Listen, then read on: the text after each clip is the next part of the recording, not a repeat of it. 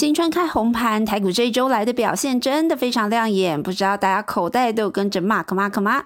再加上呢，本周最重要的美国联准会利率会议已经宣布升息一码，完全符合市场的预期。这么多好消息之下，下周台美股要怎么观察呢？马上进入今天的 DJ 有事吗？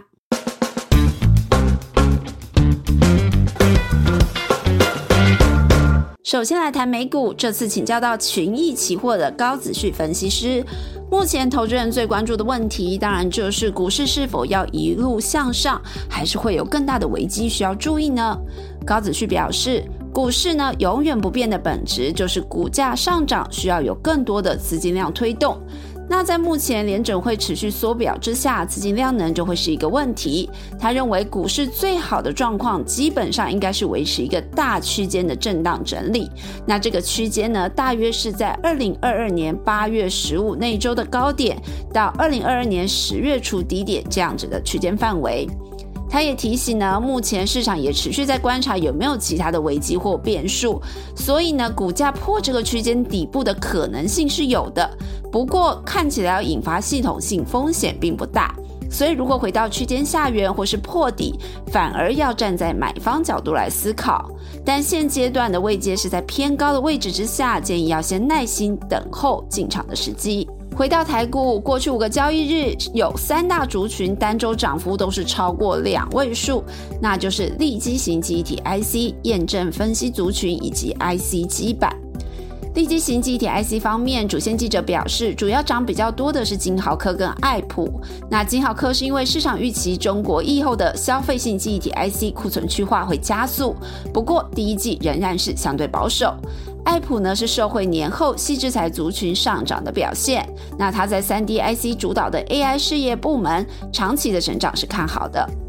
验证分析这族群之前有提过，比较不会受到终端需求波动的影响。他们的动能除了先进制程研发持续之外，中国半导体本土自主化意识的提升，也对研发的投入不减反增。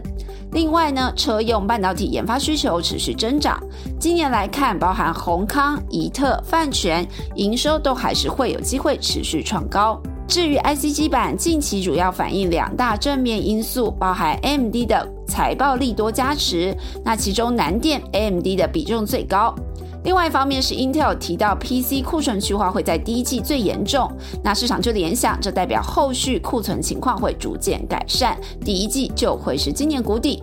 不过，主线记者提醒要留意，消费性跟 PC 相关市场的需求比较淡，所以中低阶载板今年报价会有压力。那中高阶会因为供应者相对少，所以报价比较稳健。接着来到下周各家厂商的法说跟活动，真的是陆陆续续的涌现，活动蛮多的。那总结来说呢，针对基本面，其实已经可以感受到不少个股都看好营运是 Q one 会落底，Q two 有机会谷底回升。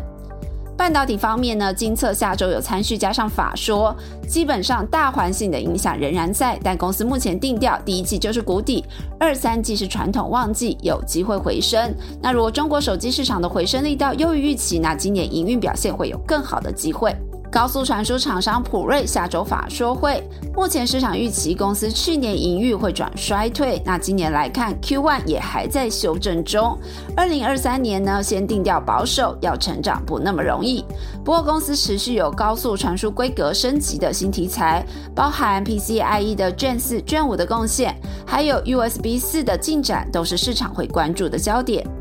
那 P A 族群的稳茂下周也举行法说会，由于中国已经逐步解封，这会助于内需逐步回到成长的轨道。那预期稳茂呢，第一季是有机会落地，第二季营运逐步回温。基本上，主线记者认为，P A 族群今年都有机会比去年成长，不过应该是回稳回温，而不是爆发性成长的态势。面板厂友达下周要办法说会，市场关注的焦点包含面板景气何时触底回升，以及什么时候公司有机会转亏为盈。那整个面板景气来说，普遍共识现在就是谷底，只是这个谷底要维持多久才会回升呢？主线记者表示，现在电视跟笔电面板报价都持稳了，只是电视面板还没有赚钱哦，所以市场在观察三四五月这电视面板报价有没有机会反弹。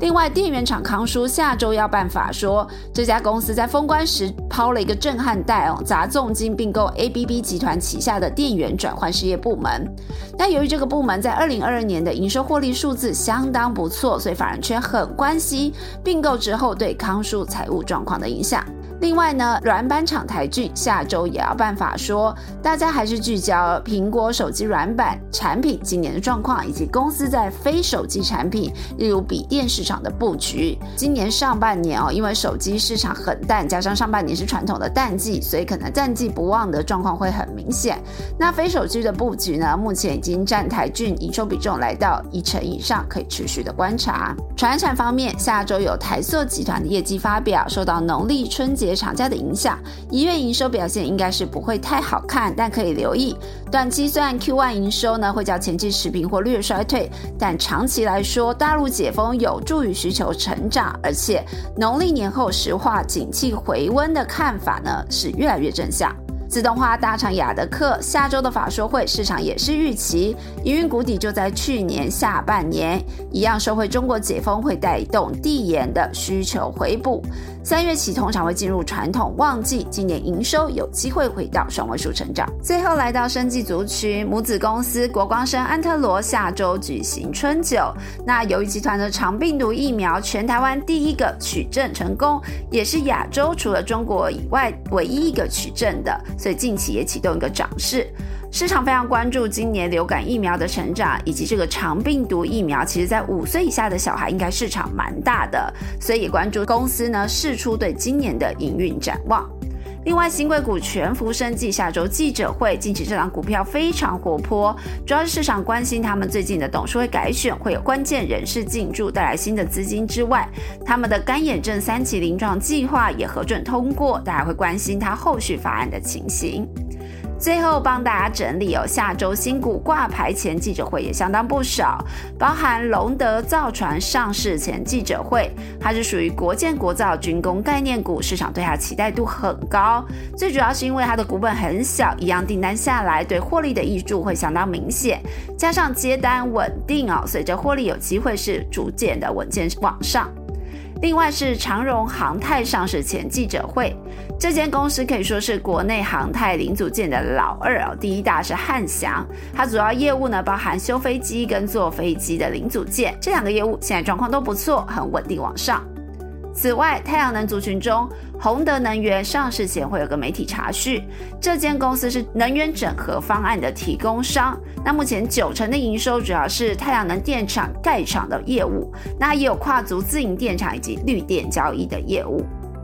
可以感觉得出来哈，下周活动满满，我都讲到喘不过气来了。相信台股又将会非常活泼，先预祝大家兔年投资顺利。我们下周见，拜拜。